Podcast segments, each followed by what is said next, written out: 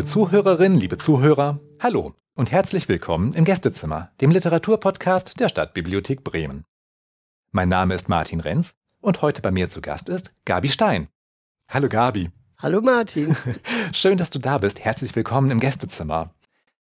Gabi, ich weiß, dass du eine treue Zuhörerin bist und dass du auch weißt, womit wir hier gleich loslegen. Ja. Gut. Du bist bereit, ne? Bin bereit. Kaffee oder Tee? Kaffee. Ist das Glas halb leer oder halb voll? Halb leer, leider. Aber eigentlich auch nicht so leider. Also, ich finde, das motiviert mich auch wahnsinnig, neugierig zu werden. Das muss was Neues her, muss was Neues.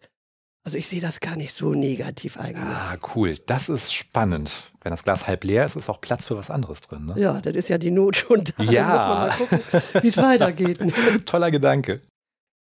Lerche oder Nachtigall? Nachtigall. Thriller oder Liebe? Thriller. Faust oder Mephisto? Faust. Ich hoffe aber nicht Mephisto.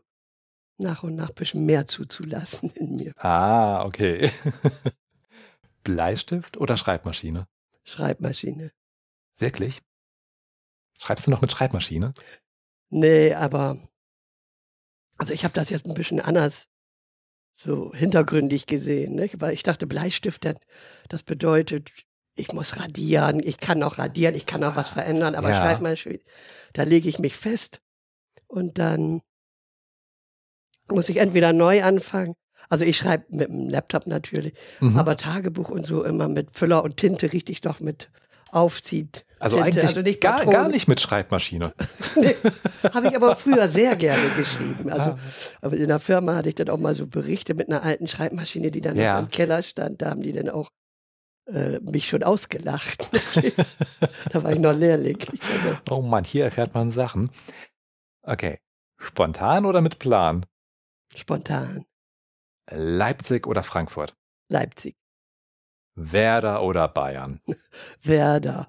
Aber auch, ich würde mich nie auf Seiten ewiger Gewinner stellen. Das mag ich nicht. Bist du immer für die Underdogs? Ja, eigentlich ja. Ja, Also, cool. Ich auch. okay, dann vervollständige bitte. Wenn ich gerade keinen Podcast aufnehme, dann ja, ich singe im Kirchenchor, das mache ich. Und momentan ja eigentlich gar nichts, weil wegen der Pandemie. Aber dann habe ich im Stadttheater hinter der Bühne den unwichtigsten Job überhaupt. Aber mir hat Spaß gemacht. Probensoufflöse. ach, Also ein, zwei Mal habe ich das jetzt gemacht. das, Ja, ich, die können ihren Text auch so hinkriegen. aber das klingt total spannend. Also beim unwichtigsten Job überhaupt habe ich gerade überlegt, was kann das denn sein? Was kann das denn sein? Also äh, und da ist mir nichts eingefallen. So ich, ja, aber das macht, weil die das auch so hinkriegen, ne? Aber es macht Spaß. Ja, aber du bist dann ja das Netz und der doppelte Boden, ohne den. Ja, man weiß denn schon, oh, der, da tut er sich immer schwer. Na, kriegt er das diesmal hin? Das, das finde ich dann immer toll. Ne? Ah, klasse. Okay, heute ohne Soufflöse, ohne doppelten Boden. Gabi, ganz allein. Was hast du unseren Zuhörerinnen und Zuhörern denn heute mitgebracht? Ja, ich habe drei Kurzgeschichten, die ich hintereinander lese, dann ein Gedicht und, worauf ich ganz stolz bin, ein Sonett. Ein buntes Potpourri mit einem krönenden Abschluss. Ja, ich würde das auch hintereinander, ich würde da jetzt nichts weiter zwischendurch sagen mehr. Einfach so drauf los. Na dann, mein Tau, ich bin gespannt. New York. Charles, Charles, jetzt stehst du hier und fürchtest dich. Was hat dich nur geritten, hierher zu kommen? Hat dich diese Stadt nicht ewig schon geängstigt? Wird sie nicht auch in Filmen als Kriminalität pur dargestellt? Ach herrje, nun habe ich auch noch dieses grässliche New York, New York von Frank Sinatra im Ohr. Wäre ich doch bloß in London geblieben. Naja, zum Times Square möchte ich und ins Museum der Modern Art. Ich freue mich besonders auf die Bilder von Frida Kahlo. Ich werde die U-Bahn nehmen. Mensch, ist hier viel los. Wo muss ich denn lang? Gut, dass ich so schlau war, einen Stadtplan zu besorgen. Huch, ist mein Rucksack noch da? Gott sei Dank. Besser klemme ich ihn mir zwischen die Füße, denn ich bin in New York. Gleichbedeutend mit Mord, Totschlag, Bandenkrieg und Schießerei. Gut, ich kenne jetzt die Richtung. Was will der Kerl denn von mir? Sieht unheimlich aus. Gott sei Dank, er wendet sich ab. Habe ich die Frau, die er da so zärtlich begrüßt, nicht vorhin im Speisewagen gesehen? Hatte sie nicht mehrfach zu mir herübergeschaut? Gott bin ich misstrauisch. Ich sitze hier seit acht Minuten und bin noch immer im Vollbesitz meines gesamten Gepäcks, obwohl sich die meisten Verbrechen in New York auf der Straße abspielen. Welche Bahn nehme ich? Toll, ich muss gar nicht lange warten. Gleich kommt ein Expresszug. Was bedeutet wohl dieser Kreis hinter der Fahrzeit? Egal, ich muss schon nach zwei Stationen raus, nun erst mal rein. Da sind die beiden ja schon wieder. Na, wenn die sich setzen, steigen sie sicher nicht so schnell wieder aus wie ich. Wie lange fährt der denn? Müsste doch schon an der ersten Station gewesen sein. Hä? Da hätte ich doch aussteigen müssen. Hält der gar nicht? Eine Dame, mir gegenüber sitzend, erkennt meine Verwirrung und deutet sie richtig. Schmunzelnd erklärt sie, dass der Zug nur alle zehn Stationen hielte, man könne dies am Kreis im Fahrplan erkennen. So ein Mist, da schieße ich aber weit über mein Ziel hinaus. Wieso steht der gruselige Mann jetzt auf? Er starrt mich zielbewusst an. Reg dich ab, Charles. Was kann er dir hier schon tun? Entschuldigung, ich habe Ihr Versehen mitbekommen. Ich habe nur meine Freundin abgeholt. Ich wohne ganz in der Nähe der Bahnstation. Wenn Sie möchten, können Sie uns begleiten. Wir würden Sie in meinem Auto zurückfahren und können Ihnen noch einiges von der Stadt zeigen. Ja, gerne. Ist vielleicht angebracht, bevor ich den ganzen Tag in falschen Subway-Zügen verbringe. Schön. Ich heiße Kevin, das ist Lucy. Mein Name ist Charles. Wieso holt er seine Lucy nicht gleich mit dem Auto ab? Zu spät. Jetzt kann ich mich da nicht wieder rauswinden. Nun muss ich mit. Was hakt die mich gleich unter, als würden wir uns schon ewig kennen? Nur mal nicht so steif, sagt sie. Wir machen uns einen schönen Tag. Kevin hat das Auto geholt und wir steigen ein. Ich soll vorne sitzen, damit ich mehr von der schönen Stadt sehe. Was raschelt Lucy da hinten rum? Holt sie etwas aus ihrer Handtasche? Quatsch. Die beiden sind doch sehr nett und verstehen es offenbar, den Leben spannende, fröhliche Seiten abzugewinnen.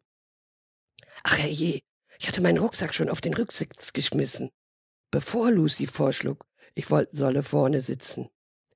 Ich mag mich jetzt aber auch nicht so misstrauisch umdrehen. Das würde die beiden sicher kränken. Kevin fragt, was hast du denn so vor? Ich bleibe nur wenige Tage und möchte einfach die Stadt in mich aufnehmen, erkläre ich ihm und erzähle von meinen beiden Wunschzielen und dass sich weiteres schon ergeben wird. Offensichtlich gefällt den beiden mein Interesse an ihrer Heimatstadt. Sie wissen ja nichts von meinen Vorurteilen. Lucy fragt, Hast du schon amerikanisches Geld umgetauscht? Du brauchst viel Kleingeld, weil man im Bus immer passend mit Münzen bezahlen muss. Ich habe nur wenige Zehn-Dollar-Scheine, erwidere ich. Bin doch nicht blöd und erzähle denen von meinen Reisechecks. Kevin bietet an, an einer Bank zu halten, damit ich mich mit amerikanischem Groß- und Kleingeld, wie er scherzend sagt, versorgen kann. Denn wir wollen ja auch noch einen tollen Abend verbringen. Ich stimme mit den Worten, er darf auch bis weit in die Nacht reichen, zu. Die sollen sich ja nicht einbilden, dass ich sie die ganze Zeit aushalte. Die beiden lachen mich an und freuen sich. Jetzt kann's endlich losgehen. Wir haben alle Hunger und wir kennen die besten Restaurants der Stadt. Gute Küche, guter Preis. Na, was das wohl für ein teurer Schuppen ist. Glauben die, dass ich jetzt aus Dankbarkeit zahle? Eigentlich sollte ich das wohl tatsächlich. Sie sind ja auch sehr freundlich. Das Lokal ist wirklich gemütlich, das Essen lecker und üppig und die Rechnung? Kevin besteht darauf zu zahlen. Als ich widerspreche, lacht Lucy. Der Abend ist noch lang. Du bekommst noch genug Gelegenheit, dich zu revanchieren. Was bezwecken die beiden? Wollen sie mein Vertrauen erringen? Wollen sie mich im Laufe der Nacht betrunken machen und ausrauben? Ich werde aufpassen. Die beiden zeigen mir viel von New York. Sehenswertes für Touristen, aber auch Orte, die sie selber gerne in ihrer Freizeit aufsuchen. Es ist schon spät, circa 22.30 Uhr, als wir den Central Park erreichen. Lucy sagt, dass Touristen zu so später Stunde besser nicht durch den Park gehen sollten. Kevin legt sich in die Brust und ruft mit tieferer Stimme als normal, aber du hast ja uns. Wir passen auf dich auf. Wir lachen laut und fröhlich. Mann, was habe ich für ein mulmiges Gefühl. Am liebsten würde ich abhauen. Aber das ist doch dumm. Ich finde kaum angekommen zwei liebe Menschen, mit denen ich sicher noch nach meiner Heimkehr im Mailkontakt bleiben werde und misstraue ihnen. Vielleicht besuchen sie mich sogar einmal in London. Ich sehe einen dicken Knüppel am Wegesrand liegen, ergreife ihn und drohe mit ihm ins Leere. Ich werde uns verteidigen, denn ich bin ein tapferer Englishman. Wir lachen laut und ausgelassen, es ist schon mehr ein albernes Kichern. Lachen die wirklich? Tauschen sie nicht zwischendurch heimlich wissende Blicke aus? Jetzt winken sie doch jemanden zu, oder? Ich schaue in die Richtung. Eine Gruppe von vier Männern und zwei Frauen kommt auf uns zu. Hatte Kevin gewunken oder hatte ich mich getäuscht? Wo ist er denn? Ich drehe mich um und sehe, wie Kevin Lucy Feuer gibt. Ist das eine Falle? Ich rufe, hey, ich will auch rauchen und mache Anstalten, zu ihnen zu gehen. Wollten Sie, dass ich zwischen die Fronten gerate? Na dann komm und hol dir eine, ruft Lucy fröhlich. Mann, Mann, Charles, wenn du immer so misstrauisch bleibst, wirst du irgendwann zwar an Altersschwäche, aber doch recht einsam sterben. Dann doch lieber an Lungenkrebs unter Freunden. Fröhlich laufe ich auf sie zu. Aus der Sechsergruppe hinter mir löst sich ein schriller Pfiff. Wissen. Enttäuschung, Angst, Panik füllen mich aus. Also doch, hätte ich doch nur auf meine innere Stimme gehört. Wie kann man nur so blöd sein? Wieso glaubt man immer, dass es stets nur die anderen trifft. Ich nehme meinen Knüppel und schlage ihn gezielt an Kevins Schläfe. Er klappt in sich zusammen. Der zweite Schlag trifft das entsetzt fragende Gesicht Lucys. Ich renne um mein Leben. Gott sei Dank lag da zufällig der Knüppel. Vielleicht komme ich so doch noch mit dem Leben davon. Ein Hund kommt mir entgegen, läuft an mir vorbei. Ich höre hinter mir ein aufgerichtes Durcheinander von Worten und lautes Gebell. Bongo, da bist du ja. Wie geht es Ihnen? Können wir Ihnen helfen? Hat jemand ein Handy? Ruft einen Notarzt. Haltet den Verbrecher. Gute Zeiten. Der alte Wilhelm sitzt wieder in seinem Ohrensessel. Der Geruch aus der Küche sucht sich in seinem Wohnzimmer zusätzlich Raum. Seine Tochter Helga kocht ihm sein Leibgericht, eine Bohnensuppe. Wilhelm fragt sich, ob er eine Bestellung aufgegeben hat. Hat er einen Tisch bestellt? Dürfen seine Frau und er von dieser Suppe kosten? Die junge Frau dort in der Küche, kann sie gut kochen? Er sucht durch die offene Tür ihren Blick. Sie empfängt ihn und lächelt. Er empfindet eine leise Freude. Wenn das Küchenpersonal dem Gast zugetan ist, dann wird auch das Essen gut sein. Diese kleine Küchenhilfe, die ihm da eben zulachte, scheint besonders gut kochen zu können. Er freut sich auf seine Mittagsmahlzeit. Wilhelm setzt sich an seinen Tisch. Er nimmt immer den gleichen Platz ein. Seine Frau ist noch nicht erschienen. Die Tische um ihn herum sind alle besetzt. Nur sein eigener bleibt leer. Er schaut aus dem Fenster zum See. Er ist zugefroren. Seine alten Schlittschuhe auf dem Boden, passen sie noch? Er gleitet sanft über das Eis. Sein roter Schal, wärmt er? Da hinten wird das Eis dünner. Ein Loch. Er muss weiter wandern. Wo ist das Loch? Der Schlüssel ist da. Passt er in das Loch? Ein Schlüsselloch. Es wächst und wächst und verschlingt ihn. Er schlüpft hindurch und gelangt in einen anderen Raum. Es ist kalt hier. Seine Frau liegt dort. Ist sie fertig zum Essen angezogen? Sie spricht nicht mit ihm. Sie steht auch nicht auf. Um sie herum die vielen Blumen. Ist sie ins Beet gefallen? Aber sie hat ihr gutes Kostüm an. Ihre Augen sind geschlossen. Der Klang der Orgel schaurig und schön. Das laute Brummen vertraute Harmonie. Die Dunstabzugshaube im verzweifelten Versuch, alles zu verschlingen. Aber es gelingt ihr nicht. Der Duft der herzhaften Suppe schleicht sich zu ihm. In den monoton hohen Gesang fügt sich nun intervallartig der tiefe Bass seines knurrenden Magens. Fortissimo stimmt er freudig ein. Helga, Helga, Helgerlein, ich habe Hunger. Ja, Papi, stell doch schon mal die Teller hin. Die Suppe ist fertig. Helga freut sich. Heute erkennt er mich. Heute ist ein guter Tag. Da war doch noch was? Mein Gott, wo hat sie ihn bloß hingelegt? Wann hat sie ihn zuletzt in den Händen gehalten? Hat sie ihn verloren? Diese Fragen stellt sich Gisela schon den ganzen Abend. Sie wird langsam immer vergesslicher, deshalb hat sie sich ja extra diesen Terminkalender gekauft. Aber nun ist er weg. Wo kann er nur sein? Sie hat schon die gesamte Wohnung durchsucht, die beliebten Plätze wie Sofa und Sesselritzen und unter den Kissen zuerst. Dann neben der Toilette weil sie ihn manchmal hinten in die Hosentasche steckt. Auch im Bett sieht sie nach, denn sie hängt ihre Hose gerne über das Fußende. Sogar den Kühlschrank lässt sie nicht aus. Aber nichts. Kein Terminkalender weit und breit. Die Suche im Auto bleibt auch erfolglos. Sie hat noch die Hoffnung, ihn morgen auf ihrem Schreibtisch zu finden. Sie arbeitet 30 Stunden die Woche und hat montags und mittwochs frei. Heute ist Donnerstag. Es hat jetzt keinen Zweck weiter zu suchen. Sie hat den Verlust nach den Nachrichten bemerkt und nun ist es bereits 22.12 Uhr. Sie kann nicht einschlafen, denn sie versucht, sich die Pläne der kommenden Woche ins Gedächtnis zu rufen.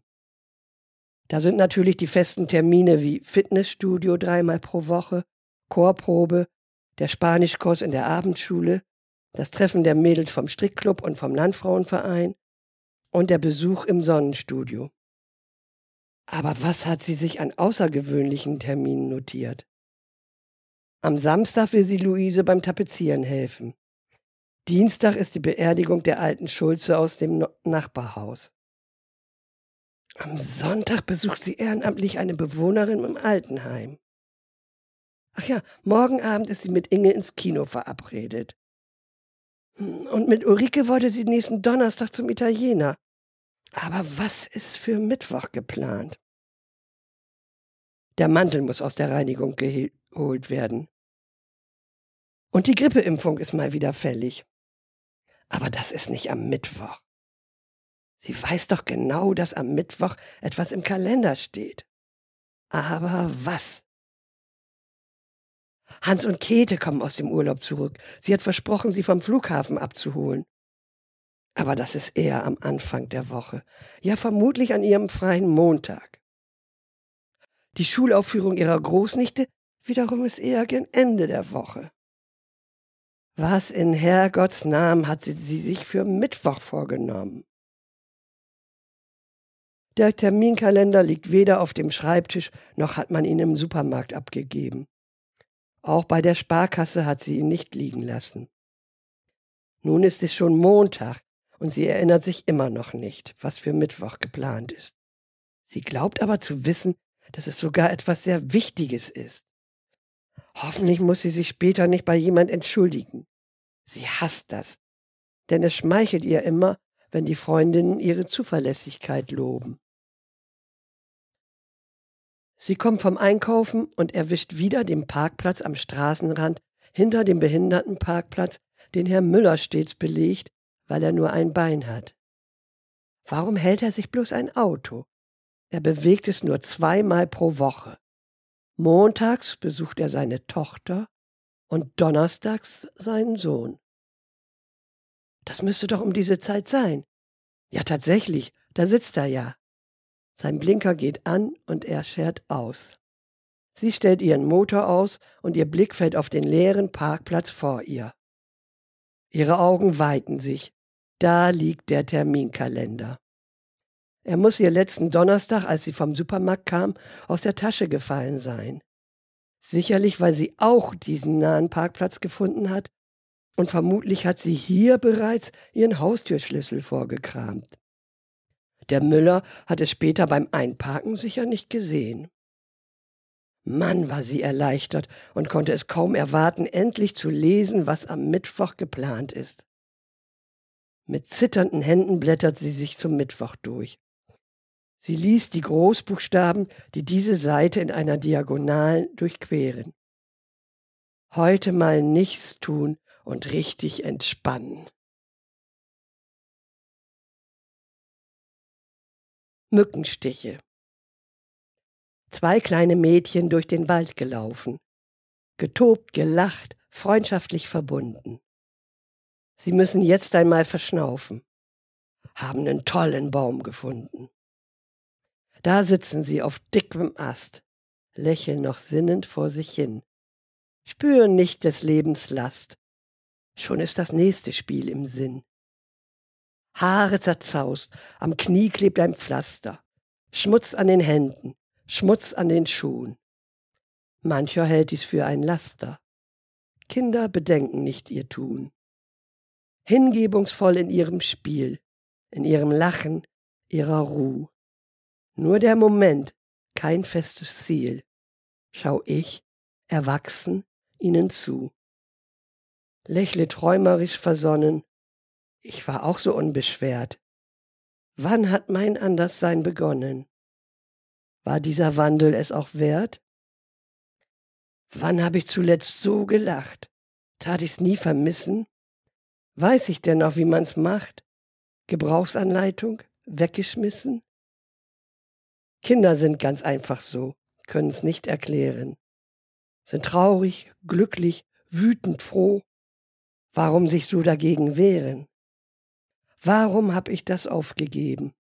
Komm ich dem langsam auf die Schliche?